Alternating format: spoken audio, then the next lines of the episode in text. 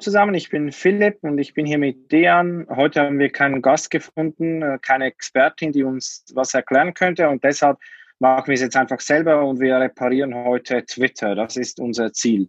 Ähm, wir haben ein paar Vorschläge, wie man Twitter zu einer vernünftigen Plattform machen kann, was es jetzt sicher nicht ist. Und ähm, Dejan wollen wir gleich einsteigen mit einem Vorschlag, dass man Tweets editieren sollte, ähm, können sollte, dass es ähm, möglich sein sollte, ähm, wenn man einen Tweet geschrieben hat, dann merkt man, da stimmt was nicht oder ich habe ich hab vielleicht auch einen Fehler gemacht, ich möchte das nochmal korrigieren, dass man da nochmal, ähm, magst du das mal kurz ausführen, weshalb das eine gute Idee findest, dann kann ich sagen, weshalb ich es nicht so gut finde. Genau, vielleicht äh, zu Beginn auch noch ein kleiner Hinweis. Wir haben jetzt einige Punkte uns notiert, die wir besprechen wollen, wie man Twitter reparieren kann. In manchen sind wir uns einig, in manchen da haben wir einfach eine, ja, verschiedene Vorstellungen. Dieser erste Punkt, den du angesprochen hast, da sind wir unterschiedlicher Meinung. Äh, gleich vorweg. Ich behaupte einfach, alle anderen sozialen Netzwerke, ob jetzt LinkedIn, äh, Facebook, äh, YouTube, äh, Instagram, äh, wenn du etwas geschrieben hast und feststellst, da ist jetzt irgendwas falsch und ich möchte es einfach korrigieren, dann hast du die Option, das zu tun. Und äh, bei Facebook ist zum Beispiel so, dass dann auch eine Historie da ist. Ich kann dann nachvollziehen, wann was verändert wurde ähm, oder was verändert wurde und kann dementsprechend auch dann darauf reagieren, falls es geteilt haben sollte, weil das ist in der Regel auch das Hauptargument, das ich immer höre, dass Menschen sagen, ja gut, dadurch könnte ein Missbrauch entstehen. Und äh, ich habe, glaube ich, vor kurzem mal so einen Tweet geschrieben, wo ich gesagt habe, ja gut, nach all den Jahren äh, die ganz, ganz vielen zahlreichen Missbrauchsfälle, die man so kennt bei den ganzen anderen sozialen Netzwerken, wäre es natürlich jetzt dramatisch zu sagen, man macht das bei, bei Twitter ein. Und es war eigentlich in dem Fall ironisch gemeint. Diese Ironie hast du nicht ganz verstanden und manche andere nicht. Und deswegen sitzen wir jetzt Ja, ich habe gedacht, hier. du meinst ernst. Ja, genau. ähm, also, ähm, ja, ich habe, das ist tatsächlich für mich das stärkste Argument, dass man eigentlich bei Twitter halt wirklich Beiträge weiterverbreitet mit Retweets, dass, das, dass die auch häufig eingebettet werden in, in andere Medien. Und da äh, gab es ja schon so Beispiele kürzlich. Also die Bildzeitung hat ähm, mehrmals jetzt Tweets eingebettet, die dann ähm, danach wurde einfach das Handle verändert, also oder ähm, der Name, der angezeigt worden ist. Und dann wurde wurde zum Beispiel einmal glaube ich, wurde geschrieben, ein Journalist würde koksen oder sowas. Und das stand dann so auf der Bild-Webseite, weil die das einfach eingebettet haben. Und ähm, das ist das Einzige, was man jetzt ändern kann, den eigenen Namen und dann werden die Tweets anders angezeigt, aber den Inhalt kann man nicht ändern. Und das könnte man sonst, wenn man zitiert wird in der Geschichte oder wenn das verlinkt wird im Netz, könnte man ähm, bewusst so Kampagnen auch machen, bei denen man dann die Tweets ändert und dann steht was völlig anderes da. Also dann schreibt dann jemand, ähm, wie dieser Tweet zeigt, ist es so und so und plötzlich steht gar nicht mehr das in dem Tweet, was man eigentlich zitieren wollte. Und was ich eigentlich denke, ist das Netz wäre so idealerweise ein Baustein. Also ich möchte eigentlich, dass die Menschen auf ihren Blogs oder in Zeitungsartikeln die Tweets nicht abschreiben und sie auch nicht ähm, screenshotten, sondern dass sie sie wirklich einbetten. Und wenn man dann die Möglichkeit gibt, sie zu editieren, dann macht das natürlich was ähm, mit den Leuten. Und, und da denke ich, dass das ähm, deshalb keine gute Idee wäre. Ich finde, Tweets sind so kurz, wenn, wenn da was nicht stimmt, dann muss man sie halt einfach nochmal neu schreiben, wenn das das Problem ist. Oder was wäre für dich so der Grund, weshalb du denkst, das möchte ich jetzt, also sind das mehr so Rechtschreibfehler, das ist ja das, was die Leute ärgert, ähm, wo es auch einen Vorschlag gibt, ja, man macht vielleicht so ein 20-Sekunden-Fenster, wenn du es abgeschickt hast und du merkst, scheiße, Autokorrektur, da ist jetzt was, was ich nicht so schreiben wollte, dann kannst du es nochmal ändern. Das verstehe ich, aber sind das auch so sachliche Fehler, die du vielleicht noch, noch einen halben Tag nochmal ändern würdest oder nach zwei Wochen? Ähm, was wäre so der, der Hauptanreiz? Also ich muss, äh, ein, ja, ich muss schon zugeben, dass es hauptsächlich geht es darum, ich bin jemand, der zum Beispiel ganz viel hin und her schiebt. Das heißt, wenn ich, ich habe häufig die Situation, dass ich einen Tweet verfasse und dann feststelle, nee, oder dann baue ich es wieder um und wenn ich dann müde bin oder es ist spät oder zu früh oder was auch immer, dann ist es mal so, dass einfach dann ein Artikel zu viel ist, zu wenig, äh, eine Werbung, wo nicht passt und es ist etwas, was mich dann einfach ärgert. Und wenn ich dann zu spät das dann bemerke und dann einfach eine, ein gewisser Tweet jetzt einfach eine gewisse Reichweite schon erreicht hat, dann weiß man einfach auch aus der Erfahrung, dass man da nicht nochmal hinkommt. Das heißt, du kannst es dann natürlich dann löschen und sagen, machst es dann nochmal neu, aber in der Regel ist so, dass die Dynamik, die mhm. entstanden ist, immer dann zu dem Zeitpunkt so entsteht und mit ganz vielen Faktoren zusammenhängt. Das heißt, das nochmal so zu erreichen, ist in der Regel meistens unwahrscheinlich. Und das ist so mit dem Grund, wieso auch Leute dann stehen lassen. Äh, jetzt kann man natürlich sagen, ja, so dramatisch ist das nicht. Da muss man einfach lernen, da zu kommen. Und äh, das, die Argumentation kann ich dann nachvollziehen. Aber ich fand es jetzt nur spannend, dass du diese dieses Beispiel mit dem Einbetten von der, von der, ein, äh, von der einen Zeitung, äh, die eigentlich keine Zeitung ist, dass du das Beispiel genannt hast, weil genau das Beispiel hatte ich auch, äh, nur als Gegenargument, weil äh, ich eben, weil ich gedacht habe, schau, da siehst du ja, man, da, das passiert, wenn man editieren kann. Also man kann es ja ohnehin eigentlich schon, man kann ja Dinge schon verändern. Und jetzt würde ich einfach mal behaupten, wir reden ja von der Kultur der Digitalität. Und in der Kultur der Digitalität ist es ja immer so, dass man eigentlich ja diese Logik hat, die anders ist als in der Buchdruckkultur. Das heißt, wenn in Buchdruckkultur ist ja immer so, dass etwas eigentlich einen Anfang und ein Ende hat und abgeschlossen ist. Das heißt, ein Anfang vom Buch, Ende vom Buch, die Deckel sind das, das ist Ende und Anfang und dann ist fertig. Das ist editiert, das ist raus und das, das muss man halt so ertragen, wie es normal ist. Ich kann es nicht nachträglich korrigieren. Und die Kultur der Digitalität im Netz ist die Logik einfach eine andere. Das heißt, da habe ich ja, also die Stärke von Wikipedia, von den ganzen Beiträgen ist ja, dass sie permanent aktualisiert werden können. Das heißt, dass ich immer aktuelle Zahlen habe, dass Dinge einfach nachgebessert werden. Und das ist etwas, was zum Beispiel bei Twitter, bei Tweets der einzige Bereich ist, wo sowas nicht stattfindet, was mich halt maximal irritiert, weil es auch nicht der Logik entspricht des Netzes. Und jetzt bei, bei dieser Bild, ja, jetzt habe ich schon die Zeitung gesagt, die Trottel ist ja egal. ja. Ähm, weil, da ist es zum Beispiel, wenn man das jetzt als Beispiel nehmen würde, dann ist es ja so, also als Negativbeispiel, dass man wiederum unterstellen würde, dass die Menschen eigentlich wie so Lemminge dann äh, da drauf reinfallen, immer wieder und immer wieder. Und ich würde behaupten, das ist jetzt passiert. Ich würde behaupten, dass diese Zeitung das so wieder nicht, nicht mehr machen würde und dementsprechend aufpassen würde, bei welchen Personen es zum Beispiel macht und auch vielleicht auch überlegen würde, ob sie überhaupt macht, ja, und wie es einbettet. Das heißt, man lernt ja aus gewissen Dingen ja auch. Und das ist so eine Sache, wo ich auch jetzt sagen würde, ja, äh, Twitter lebt von viel von Retweets, äh, aber ich kann mir gut vorstellen, dass auch das wiederum etwas ist, wo die Leute kreativ lernen würden oder in Lösungen entwickeln würden, wie man damit umgeht. Ähm, das ist so mein Gegenargument. Ja klar, also ähm, ich denke, mit allen Veränderungen, die wir jetzt hier auch besprechen, werden die Menschen lernen, damit umzugehen. Ich habe schon so viele Veränderungen erlebt auf Twitter, wo alle gesagt haben, nee, wenn das so ist, dann kann man Twitter nicht mehr brauchen. Und das hat sich jetzt nicht als, als größeres Problem herausgestellt. Also ich denke nicht, dass es daran zerbrechen würde, wenn man es so ändern würde. Ich denke einfach, diese, das stimmt mit der Kultur der Digitalität. Ich habe mir das auch überlegt, weil ich finde, einen Blogpost, den muss ich bearbeiten können, so oft ich will, weshalb nicht ein Tweet.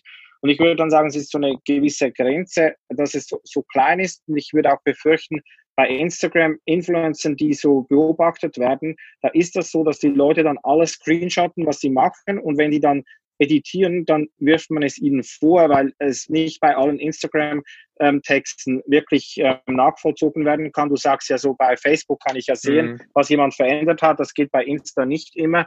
Und dann wird dann das so fein säuberlich auch dokumentiert. Und das ist natürlich etwas, was ähm, bei Twitter dann vielleicht auch passieren würde, dass man dann Leuten vorwirft, ja, du hast diesen Tweet ja nochmal geändert und, und ähm, warum hast du das gemacht? Aber klar, also ähm, ich denke. Wobei man da ja einen ähm, Dialog treten könnte, Philipp. Da kannst du ja genau darüber transparent sprechen, wie du es getan hast. Und ich, ich glaube tatsächlich, dass du letzten Endes dann wieder auch einfach merken würdest, ist das eine Person, die oder eine Partei oder was auch immer, die in dem Fall 20, 30, 40, 50 Mal am Tag was verändert oder es einfach schon oft gemacht hat, oder ist eine Person, die einfach, also das, was ich verändere und wie ich es verändere, das wird ja dementsprechend auch auf meine Reputation, auf, also auf das Konto drauffließen und äh, dementsprechend, wie Leute mich einfach anders einschätzen und einordnen oder nicht. Ja, klar. Also vielleicht könnte man auch einfach so, wie man jetzt bei diesen Antworten, man kann jetzt gewisse Antworten auf Tweets kann man verbergen, damit die im Thread gar nicht erst erscheinen, aber man kann dann einen Knopf drücken und dann sieht man die ausgeblendeten Antworten trotzdem. Und dass man so sagen ja. könnte, der Tweet wurde editiert, aber du kannst da drücken und dann kann man sehen, ähm, was da eigentlich schon ähm, ich denke, der Punkt äh, geht an dich, das muss ich jetzt zugestehen. Also wenn man es so machen würde, dann ähm, das Einzige, was, was wir jetzt nicht wissen, ein, ein, Argument, ein Argument ist noch, was im Raum steht, dass es technisch nicht möglich ist, wobei ich das Argument, ich kann es nicht einschätzen, weil ich das, ich kenne mich da jetzt nicht so, so gut aus, dass ich es einschätzen könnte, aber mein, bei, beim Bauchgefühl sagt einfach, eigentlich äh, kann ich es nicht vorstellen, bei, bei, dass bei überall, bei allen Netzwerken da irgendwie Lösungen gefunden werden können und es da nicht möglich ist, das kann man kaum, also wirklich schwer vorstellen. Ja, nee. Ich, ich, bei Threads kannst du ja auch noch mal ähm, auch ändern oder was hinzufügen. Ich denke, das müsste grundsätzlich schon gehen ähm, oder irgendwie so machbar sein. Also es wäre dann vielleicht sogar möglich, dass es dann wie technisch ein zweiter Tweet ist, der einfach an der Stelle des ersten angezeigt wird und du kannst dann den anderen nochmal einblenden oder sowas. Das wird wahrscheinlich schon gehen.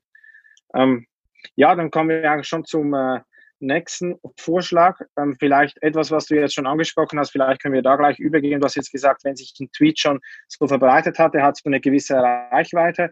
Und da ist ja ein Vorschlag, der schon oft diskutiert worden ist, dass man diese Zahlen gar nicht mehr anzeigen würde. Also dass es, dass du einen Tweet siehst und du musst ihn einfach lesen und denken, ähm, passt er jetzt zu dem, was ich denke? Möchte ich das darauf reagieren, den weiterverbreiten?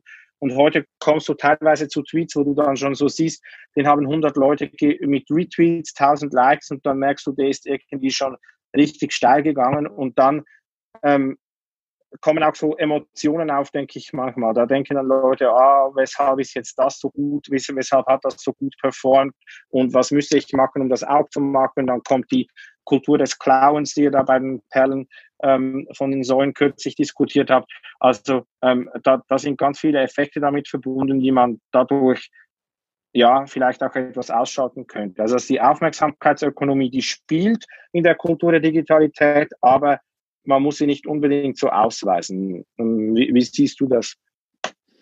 Ich, ich sehe es tatsächlich auch unterschiedlich. Also ich, ich sehe da Dinge, die dafür sprechen, Dinge, die dagegen sprechen. Was dagegen spricht, ist für mich tatsächlich, dass ich, dass ich einfach äh, behaupten würde, dass das natürlich was mit uns macht. Das heißt, wenn ich jetzt ein Bild sehe, wo schon 100.000 Likes drauf, äh, also dastehen und das gleiche Bild vielleicht nochmal woanders sehen würde, ohne diese ganzen Likes, würde ich wahrscheinlich anders reagieren. Und es bei Tweets äh, oder wie auch immer, bei allen Beiträgen, Postings, ist es einfach, glaube ich, so ein Mechanismus, ja, dass man einfach dementsprechend Dinge einfach anders äh, durch dieses, also sowieso ein Rankt automatisch, so unbewusst und dann auch einen gewissen Wert dann zuspricht, ob man es möchte oder nicht, aber es passiert einfach. Und das ist etwas, was mir jetzt nicht gefällt, aber was ich eben, und wo ich weiß, ist auch ist natürlich die Dynamik, die in der Gesellschaft generell an sich stattfindet. Und so wiederum jetzt auch Dinge, die zum Beispiel jetzt gar nicht so gut sein müssen, aber aus verschiedenen Gründen von Mechanismen und äh, wie etwas geteilt oder viral gehen kann, einfach Dinge, die vielleicht gar nicht den Wert hätten, einfach jetzt einen Wert zugesprochen haben, bekommen. Äh, und das ist etwas, was ich dann wieder stören würde. Deswegen, da würde ich zum Beispiel dann sagen, da spricht es dafür eigentlich, äh, dass, dass es nicht eingeblendet wird. Oder auch, dass da dadurch jetzt vielleicht auch so eine Art Konditionierung einstritt, dass man schaut, was kommt denn gut an und ich dementsprechend versuche, ob jetzt bewusst, unbewusst, diese, diese Dinge zu kopieren. Das ist auch eine Sache, die ich immer wieder beobachte, dass zum Beispiel eine gewisse Art an Tweets, äh, die jetzt geschrieben werden, äh, also gegen eine zum Beispiel Partei oder sowas oder gegen gewisse Dinge, dass die ja immer steil gehen. Das heißt, da kannst du davon, also ich, im Prinzip könnte ich eigentlich jeden Tag, glaube ich, 10, 20 Tweets rausfahren, wo ich wüsste, das wären Tweets, die richtig gut ankommen, die zwar jetzt nicht wirklich irgendwie zur Debatte was Neues beitragen, aber halt irgendwie das triggern, wo die Leute sagen, genau, das muss mal gesagt werden. Und das ist auch so eine Sache, die ich wiederum nicht so gut finde. Was ich jetzt wiederum aber äh, aber andersrum, jetzt, um was Positives zu sagen, ich glaube, wenn man wiederum trotzdem sieht, was, also man kann es auch anders auslegen, wenn man sieht, was funktioniert, was viral geht, sind manchmal auch Dinge drin, wo du denkst, da kannst du was daraus lernen.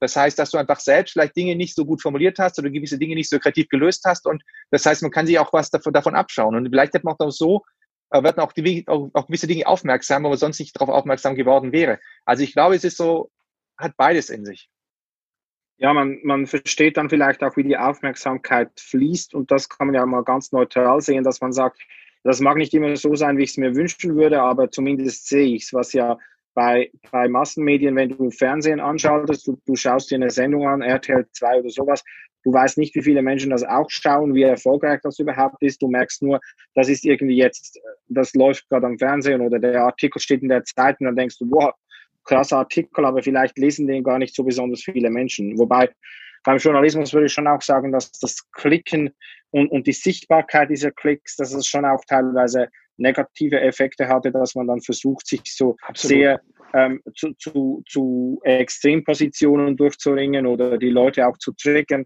da, damit sie darauf auch reagieren. Also dass dann ähm, irgendwie diese negativen Influencer-Geschichten, wo man sagt, ja, du musst nur etwas machen, wo die Leute Jetzt bist du gerade vom Ton her weg bei mir.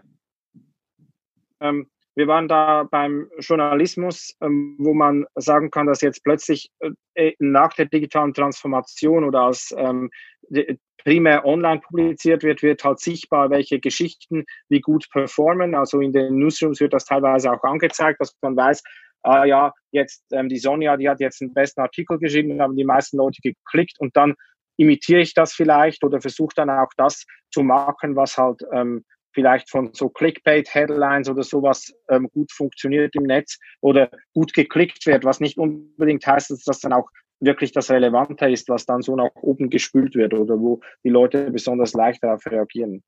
Also wie in dem Bereich vielleicht gibt es noch eine Sache, die ich äh, verfolgt habe. Ich, ich habe das aus, ja, aus politischen Kreisen so mitbekommen. Da gibt es ja auch so Modelle, wo man darüber spricht, welche PR funktioniert und welche PR greift. Und ich weiß, dass immer noch weit verbreitet die, die Annahme ist, äh, es gibt keine schlechte PR und äh, dementsprechend einfach auch dann diese Clickbait-Geschichten durchgezogen werden. Und ich weiß eben, ich habe, ich weiß, in den letzten Tagen echt viele, viele, viele Headlines gesehen, äh, wo wiederum, wo ganz klar war, die Zeitung hat das jetzt ganz bewusst so formuliert und so verknappt, dass einfach eine Clickbait daraus wird und äh, dann wurde irgendwie drei, vier, fünf Stunden später äh, so ein bisschen, jetzt nicht, nicht entschuldigt, aber so ein bisschen relativiert und wo einfach allen klar ist, das war nur, wurde nur reingesetzt, um einfach viral zu gehen oder möglichst viel Aufmerksamkeit zu, zu schaffen.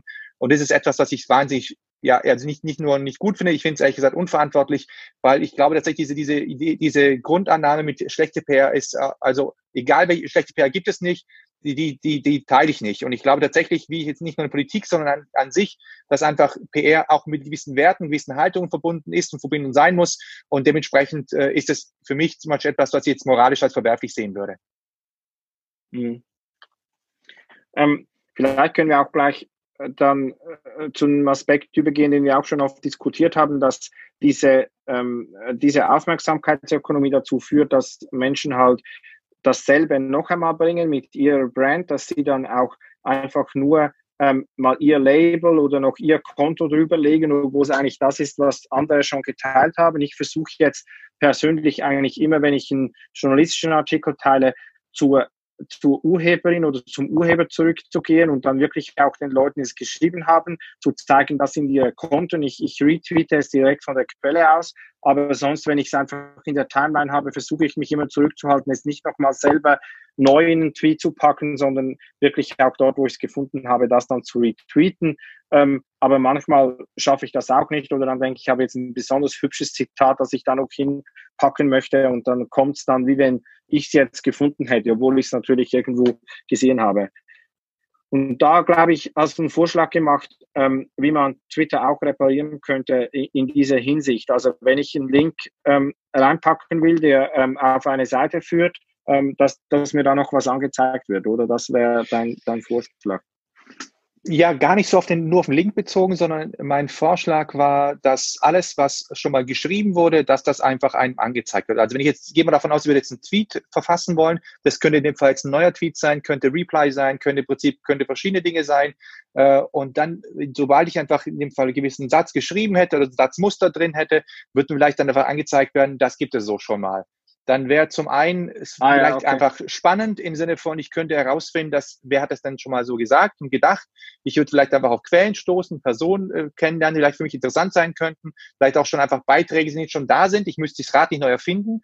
Und das, das war so, also ich habe tatsächlich eher diesen, diesen Ansatz verfolgt. Ich wurde, ich weiß aber, dass im Netz tatsächlich das ein bisschen auch missverstanden, wiederum, missverstanden wurde, weil die Leute gesagt haben, ja, das gibt's ja schon, Fact-Checking und so weiter. Und ich eigentlich war, war, war es gar nicht so wertend, diese drei negative, äh, defizitorientierte Annahme zu sagen, ich möchte äh, das, das Klauen und das Kopieren von Dingen irgendwie unterbinden, sondern tatsächlich auch obwohl ich einen positiven Ansatz, vielleicht möchte ich einfach, dass mich jemand aufmerksam macht, das gibt es schon. Also auch jetzt bei, bei Replies ist es so, dass zum Beispiel jemand eine Frage stellt bei, bei Twitter und dann einfach drunter 50 Mal die gleiche Antwort kommt, wo ich denke, okay, man könnte natürlich auch sagen, Leute, liest, liest einen Thread, aber so wäre natürlich jetzt auch nicht schlecht zu sagen, hey, die Antwort gibt es einfach schon. Und dann mhm. wäre wär vielleicht die Verlockung, größer zu sagen, okay, ich jetzt senke es halt nicht ab, weil es steht aber schon zehnmal das gleiche da. Also das war so eigentlich der Ansatz, den ich hatte damals gedanklich. Also verstehe ich richtig, was du meinst, ist so, wenn ich einen Tweet schreibe, dann wird mir einfach angezeigt, das sind zwei Tweets, die ähnlich sind wie das, was du geschrieben hast. Und wenn da, wenn da nichts kommt, dann findet einfach der Algorithmus eigentlich nichts, was ähnlich ist. Das fände ich ähm, sehr, sehr reizvoll, das zu sehen. Dann könnte man auch natürlich mit Bildern und Videos und so das auch nochmal mit den entsprechenden Algorithmen koppeln, dass man eigentlich ja Sprache, Ton, Bild, alles irgendwie verbinden könnte, wenn das gut funktionieren würde. Natürlich, es könnte auch total ärgerlich sein, es kommt dann irgendwas. Also ich, ich poste, dass ähm, die Polizei in Zürich hat ja gestern elf Hamster gefunden. Das ist die große Geschichte jetzt. Ähm, das ist, ähm, die Stadt wird auch immer unsicher. Die Leute setzen ja, ja, ja. Wir haben ähm, Stuttgart, ihr, ihr, habt, ihr habt die Hamster. Ja, genau. Und dass dann plötzlich kommt, ich schreibe was über Hamster und die anderen schreiben was über ähm, Randale in Stuttgart und dann merke ich, das hat gar nichts mit dem zu tun, was ich eigentlich schreiben wollte. Das wäre dann, dann wäre es ärgerlich, dann würde es nicht so viel bringen. Also es müsste schon gut funktionieren. Ja. Ähm, so wie bei WordPress siehst du ja manchmal, wenn du einen Blog liest, dass dann angezeigt wird, ähnliche Artikel und manchmal passt es ganz gut und manchmal ist aber auch irgend total random irgendwas, ähm, was da angezeigt wird.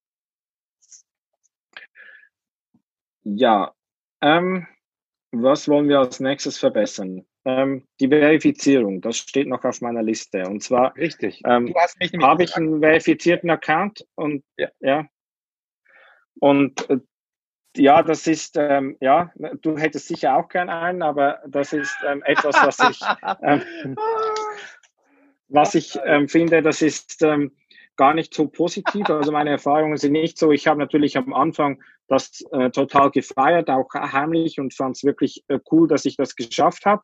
Und ähm, also ich muss dazu sagen, es war zu einer Zeit, als noch so ein Formular gab, wo man das beantragen konnte. Bei Instagram ist es immer noch so, dass man es beantragen konnte. Und was natürlich damit zusammenhängt, ist, dass ich ähm, einen Wikipedia-Artikel habe, das hilft dabei. Das ist manchmal schon nur, das wird dann einfach so gecheckt, ob es das gibt und so weiter. Also wie das genau funktioniert hat, weiß ich nicht. Auf jeden Fall hat es dann geklappt und jetzt finde ich, ist es sehr ähm, undemokratisch. Das ist so, Natascha Strobel hat zum Beispiel einen sehr einflussreichen Twitter-Account, der nicht verifiziert ist. Ähm, ähm, wie heißt das? Erzähl mir nichts. Das ist der andere ganz große deutsche Account, der nicht verifiziert ist, wo man einfach nicht versteht, ja, weshalb sind die jetzt nicht verifiziert? Und was ich da als Verbesserung vorschlagen würde, wäre alle Menschen, die das verifizieren wollen. Also verifizieren ist nicht eine Elite, wo man sagt, ja, auf irgendwelchen seltsamen Wegen werden gewisse Konten, also bei Politikerinnen, die werden eigentlich immer verifiziert mit Listen,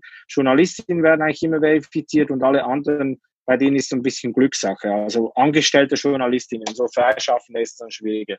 Dass man da ein Verfahren hätte, dass man sagen würde, ja, wenn du, sagen wir, du hast 1000 Follower und du bist bereit, ähm, deine Identität offenzulegen, dann verifizieren wir dich, ähm, egal was, ähm, da, da sind keine weiteren Kriterien mehr nötig. Oder vielleicht, du musst ein Profilbild haben, das so aussieht wie du oder sowas. Also es wäre ja dann alles irgendwie transparent regelbar. Ähm, und das, denke ich, würde, würde dieses Problem verbessern, dass man dann, also das wäre meine negative Erfahrung. Leute sehen meinen verifizierten Account und denken, was ist denn das? Also sind dann viel aggressiver, weil sie denken, wie hat der denn das verdient, diese Auszeichnung? Der, der schau mal, was der schreibt. Und das, ähm, ja, denke ich, ist, ich habe das ja auch gar nicht verdient, sondern ich hatte einfach Glück, dass ich so bekommen habe. Ja, aber auch eine gute Frage. Also die Frage muss man so schon so stellen. Wieso hast du es verdient? Nein, ja, es ist, genau, es, ja, ja. es ist, es ist, äh, ich habe tatsächlich einige Punkte. Also ich, falls jemand von Twitter zuschauen sollte, ja klar, ich hätte gerne so, so einen, auch so einen weißen Haken mit einem blauen Hintergrund. Nein, es ist, es ist tatsächlich, ich weiß nur, als, als, ich, als ich das festgestellt habe, als ich neu bei Twitter war und gemerkt habe, okay, das gibt einfach manche mit diesen, mit diesen blauen Fläche und weißen Häkchen und manche eben nicht. Und da hat mir einfach, hat mir jemand mal erklärt, ja, es liegt einfach daran, dass die Menschen, die jetzt angegangen werden und äh, vielleicht auch Leute versuchen, sie zu sein und äh, dass man einfach um das, diesen Missbrauch eben ähm, zu umgehen, dass man deswegen sie verifiziert. Das heißt also, wenn du wichtig genug bist und eventuell Leute versuchen, dann so einen zweiten Account zu erstellen und sich als dich ausgeben, äh, ausgeben wollen, dann bist du so geschützt. Für mich klang es einleuchtend, aber irgendwann habe ich festgestellt, dass es gar nicht so der Fall ist. Das heißt, es kamen einfach Leute mit hinzu, die nicht ansatzweise auf das da, da drauf, also auf die es zutraf, diese, diese, diese Situation. Äh, und ich fand es einfach so un, also völlig intransparent. Dann habe ich mitbekommen, wie andere Leute den Haken bekommen haben und habe dann gedacht, okay, in Netflix dann doch relativ viel, also doch random oder zum Teil auch eben auch äh, Beziehungen oder ich kenne jemanden und der handelt es für dich irgendwie aus. Und das sind Sachen, die zum Beispiel einfach, da kriege ich Bauchschmerzen. Wo ich dann merke, wenn du so intransparent bist und willkürlich oder beziehungsweise eben dann doch elitär, wie du es auch beschrieben hast, dann finde ich es nicht gut. Und äh, das andere ist einfach, was mich jetzt daran stört, ist das auch, auch in, in, der, in der Wirkung. Also ich weiß zum Beispiel, dass Menschen, die jetzt nicht in sozialen Netzwerken unterwegs sind und sobald die aber sowas sehen, das hat für die einfach so eine Wirkung wie, das sind so Credits wie so Doktor, Professor, was ich was. Also vielleicht mhm. ist nicht die gleiche, aber so in die Richtung, in die Richtung, die Wirkung hat es schon, in die, die, die, also diese Richtung geht es mit dieser Wirkung, dass Menschen das Gefühl haben, da muss eine gewisse Reputation da sein, sonst hätte einfach diese Verifizierung nicht, ja. Äh, und das andere ist, der letzte Punkt, wieso ich tatsächlich auch für die Verifizierung wäre, wie du es gesagt hast, für alle, ist, weil wir in Freiburg eben seit ein paar Monaten eine neue äh, Plattform haben, die auch so in Richtung Social Media sein soll. Und da ist zum Beispiel so, dass auch jeder Bürger, jede Bürgerin kann dann eben sich verifizieren lassen, äh, um einfach sicherzustellen, das sind Personen, die da sind. Du kannst zwar mit, mit, einem, mit einem Pseudonym auftreten, aber es ist klar, dass du du bist und es ist nachvollziehbar, wer du bist. Äh, und das ist, und, und ich finde diese, diese Geschichte, dass alle auf dem gleichen Level sind, auf den gleichen Ebenen sind, die finde ich ehrlich gesagt, die gehört für mich dazu, für mich einfach dazu, was, was Demokratisierung des Netzes angeht und auch tatsächlich auch die Transparenz finde ich einfach wichtig. Also ich will einfach gerne wissen, ich finde, ich will wissen, wie, wie also wer hat wieso, wer hat einen, äh, äh, so einen verifizierten Account und wer hat keinen, weshalb nicht. Und du hast ein paar Beispiele genannt. Ich kenne noch viele andere Beispiele, wo ich auch denke, das ist ein Account, der einfach echt groß ist, der auch vieles schreibt und der hat einfach kein, äh, keinen Haken. Und ich weiß, dass das zwischen hinten dran echt Management war und die sich versucht haben einzusetzen, dass das bekommt oder die sie bekommt und es halt nicht funktioniert. Und das finde ich einfach irgendwie schräg. Ja. Ja, und dann muss man auch sagen, dass die Kunden, die verifiziert sind, dann auch die Möglichkeit kriegen. Ich weiß nicht, ob man das hier sehen kann, wahrscheinlich nicht, dass man da. Muss langsamer ähm, reinhalten, glaube ich. Was können die? Bei den Mitteilungen, dass man bei den Mitteilungen nur die Verifizierten anzeigen kann. Also ich habe wie ein Reiter, dass ich nur Replies anschauen kann, die von verifizierten Konten kommen.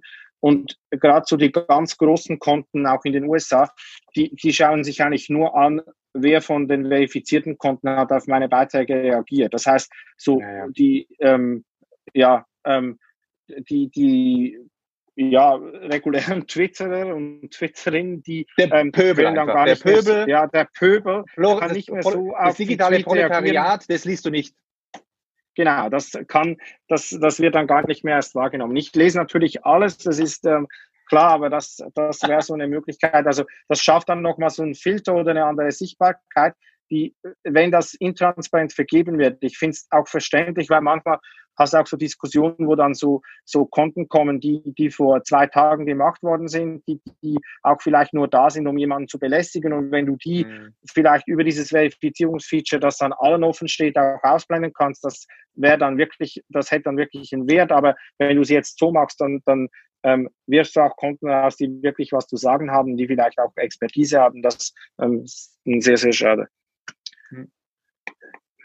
Aber noch weitere Punkte, die wir reparieren müssen? Ja, ja, klar, wir müssen noch viel reparieren. Ähm, wir sind noch beim, ähm,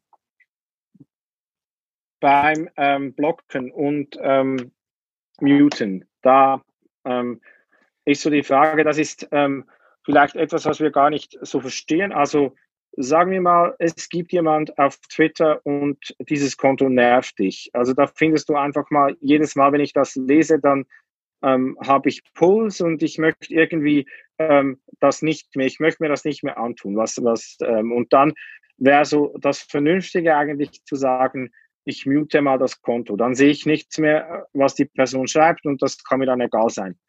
Aber was sehr oft passiert ist, dass dann das Konto geblockt wird, oder? Und das ist so die Frage, weshalb gibt's Muten und Blocken und ist das nicht ähm, teilweise sinnlos Konten zu blocken, bei denen du nicht mehr mitlesen möchtest und damit verhinderst du, dass die ähm, was von dir lesen können, was eigentlich gar nicht die, die, gemeinte Funktion vielleicht ist. Mhm. Also ich muss äh, zugeben, ich, ich habe da zwei, äh, ich habe eine Differenzierung. Das heißt, ich selbst blogge zum Beispiel wirklich äh, nur rechte Trolle, wo ich dann einfach weiß, äh, weil ich einfach schon Situationen hatte, wo ich dann äh, im, also drin war, in deren Kanal und dementsprechend angegangen wurde und es dann einfach so heftig ist, dass du einfach, äh, wo ich dann gemerkt habe, das Blocken ist natürlich eine mini, mini, mini kleine Möglichkeit, es so ein bisschen zu verzögern, ähm, weil natürlich haben die mehrere Accounts und gehen auf einen anderen Account raus und können dann trotzdem schauen, was ich gemacht habe, aber diese eine kleine Hürde, die stelle ich dann einfach zusätzlich auf. Äh, und das ist das, wieso ich Nepal dann, das ist der einzige Bereich, wo ich Nepal blocke. Ansonsten mute ich tatsächlich auch nur, äh, und wenn zum Beispiel jemand irgendwie nur etwas, äh, jemand ist, der irgendwie, wo ich das Gefühl habe, der ist, an sich nur ein Troll, aber jetzt kein rechter Troll, äh, oder jetzt irgendwie auch, auch Nazi oder so, wo ich, wo ich einfach schauen würde, was, was schreibt die Person so, weil das mache ich tatsächlich immer, wenn Leute mich dann dementsprechend heftig angehen, gucke ich auf deren Seite, was stehen ansonsten für Sachen da, äh, was hat er geteilt, was hat er geliked und mich dann feststelle, okay, das ist etwas, was eben ich als dann eben als rechtsextremistisch, rechtsradikal menschenfeindlich, wie auch immer, äh, einschätzen würde, dann blocke ich da zum Beispiel, weil ich dann sage, da möchte ich den Dialog gar nicht führen. Und das ist etwas, wo ich jetzt die Ressourcen nicht investieren möchte. Ansonsten, bei allem anderen, auch bei, bei strittigen Meinungen, da wird im Endeffekt bei mir gemutet. Und das ist für mich jetzt so ein Punkt, den ich zum Beispiel jetzt im Bereich Bildung nicht verstehe von Beginn an, dass eben Lehrerinnen und Lehrer zum Beispiel untereinander geblockt, sie, sich blocken oder geblockt werden. Das ist etwas, das für mich äh, jetzt in, in diesem Berufsbereich so gar nicht reinpasst, weil ja eigentlich Lehrerinnen und Lehrer ja für eigentlich für eine kritische Auseinandersetzung stehen müssen und die auch vorleben müssen und eigentlich auch eine kontroverse Diskussion dazugehört. Also einfach zum Geschäft oder zu einem Berufsbild und und äh, das ist zumindest mein Verständnis. Und da ist etwas, was mich halt maximal irritiert, wenn dann irgendwie Lehrerinnen und Lehrer mich jetzt zum Beispiel blocken, weil sie das Gefühl haben, meine Meinung teilen sie nicht.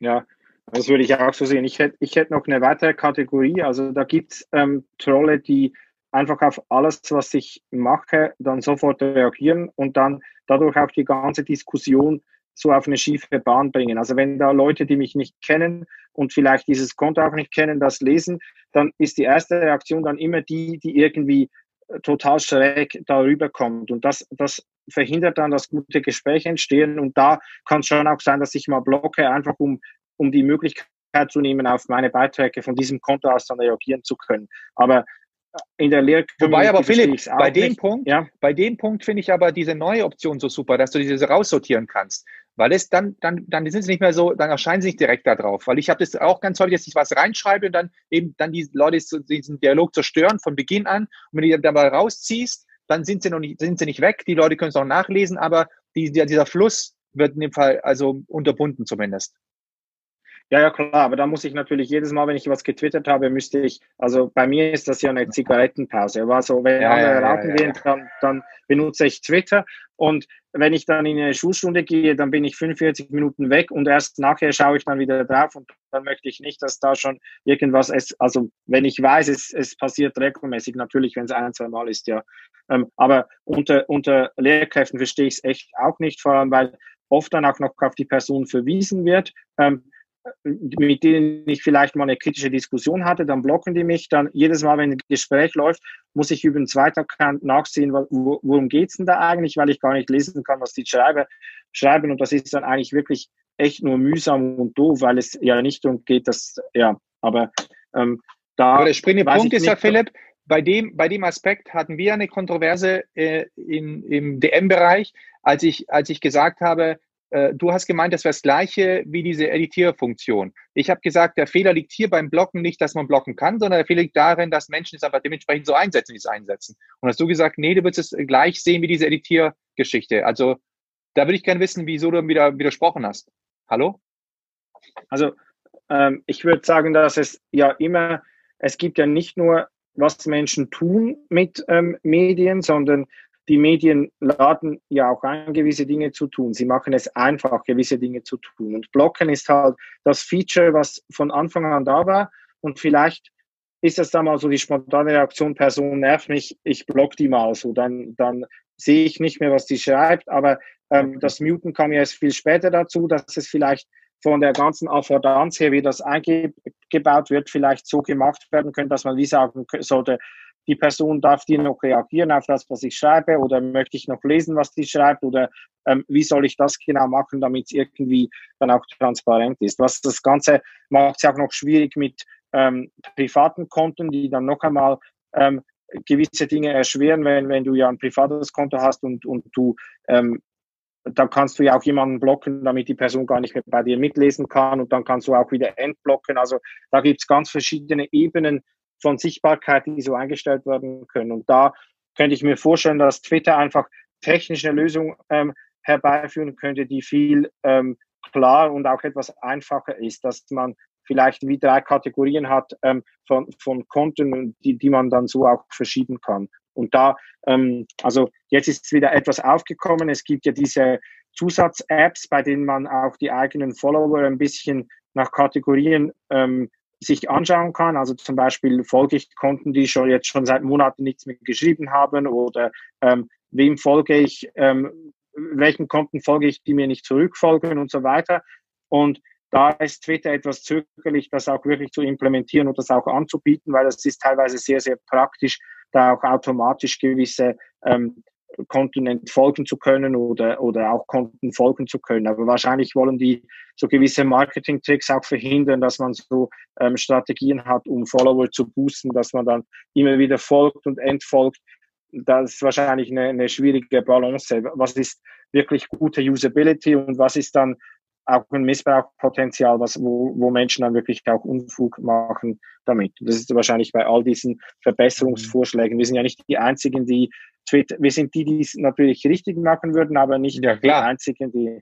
Wir ähm, machen es vor allem, wir machen es gemeinnützig, wir machen das ja ehrenamtlich, was wir gerade tun, ja. Wir verlangen ja kein Geld, Geld dafür. Das ist ja eigentlich, äh, sind wir Helden. Ja, ja, ja klar. Das also ich erwarte auf jeden Fall, dass nachher Leute auf den Balkon gehen und mal klatschen, allein nur für diese Ausgabe hier.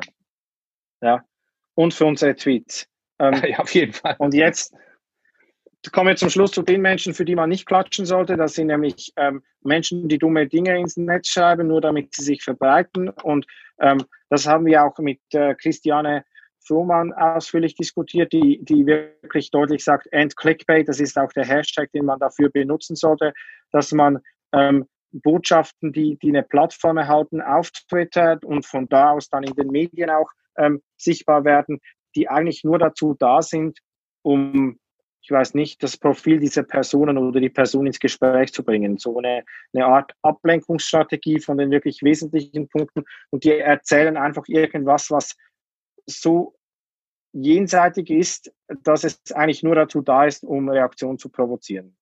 Und also es, es ist tatsächlich so, dass in den letzten, nervig, ja. Genau, in den letzten Wochen oder Monaten, ich weiß nicht, ob das durch Covid-19 nochmal verstärkt wurde, ich weiß es nicht. Ich könnte es mir vorstellen, aber ich, das, ich habe keine Ahnung. Es ist nur einfach, dass es echt extrem auffällt, dass ich jetzt einfach irgendwelche Männer kenne.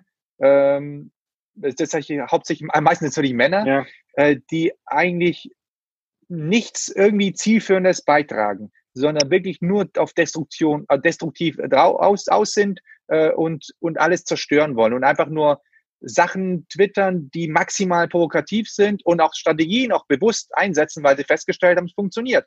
Also es gibt zum Beispiel die Accounts, wo ich dann gesehen habe, die haben jetzt irgendwie, keine Ahnung, 5000 irgendwie Follower gehabt und dann haben sie zwei, drei, vier Wochen später, habe ich dann wieder ein Timeline drin gehabt, wieder durch diese, weil er irgendwas Krasses gesagt hat und hat er mittlerweile irgendwie zweistellig, also wie über 10.000 Follower gehabt. Und das ist etwas, was ich nicht verstehen kann, weil wenn das zum Beispiel jetzt Twitterer machen, die irgendwie, keine Ahnung, nicht lang dabei sind äh, oder jetzt ähm, sich da jetzt nicht auskennen. Aber wenn jetzt große Accounts, die eigentlich sich da sehr wohl damit auskennen, das heißt, die mehrere hunderttausend, mehrere 20, 40, 50, 80.000, keine Ahnung, ähm, Trump-tausend, ähm, irgendwie Leute haben und dann aber jetzt hingehen und die rauspicken, diese kleinen, Anführungszeichen noch kleineren Accounts und die dann so dadurch pushen, das kann ich nicht nachvollziehen. Und jedes Mal mit so einem weil das Problem ist, jetzt, jetzt kann man wieder, sind wir am Anfang äh, dieser, dieser, dieser Folge, wo wir darüber gesprochen haben, dass, dass man zum Beispiel weiß, wie gewisse Dinge funktionieren. Ich würde behaupten, dass mit eine Rolle spielt, dass sie einfach wissen, dass diese Tweets gut funktionieren.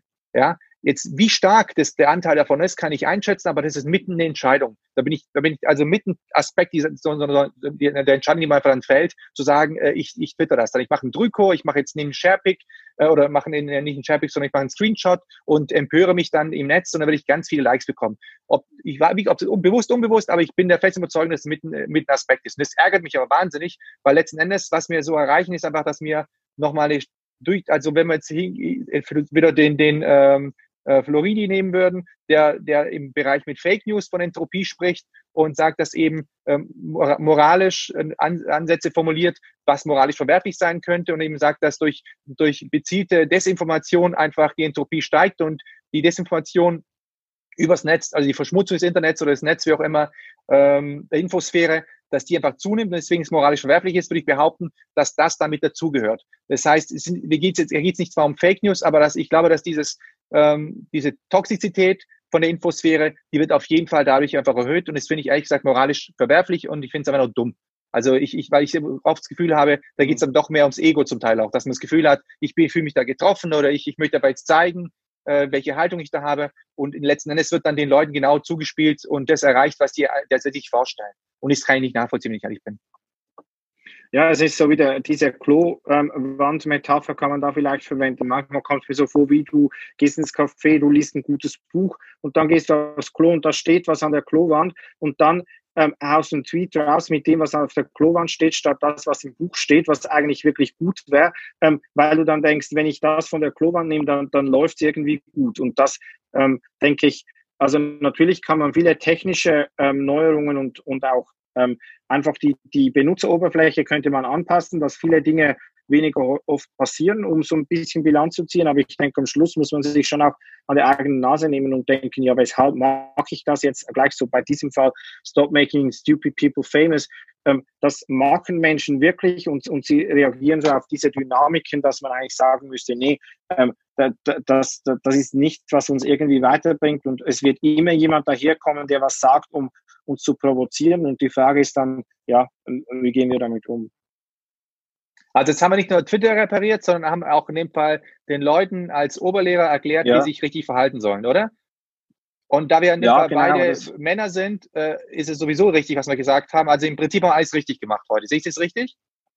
ja, ja, ausnahmsweise haben wir alles richtig gemacht, ja. Perfekt. Kommt selten vor, aber heute haben wir es geschafft, ja. Perfekt. Nächstes Mal haben wir dann wieder eine Expertin dabei, die uns vielleicht noch ähm, erklärt, wie man es noch richtiger machen könnte, aber ähm, für wir zweifeln, dass es so sein könnte, natürlich. ja. Alles klar. Einen wunderschönen genau. Abend. Ja, Ciao. Ja, ciao.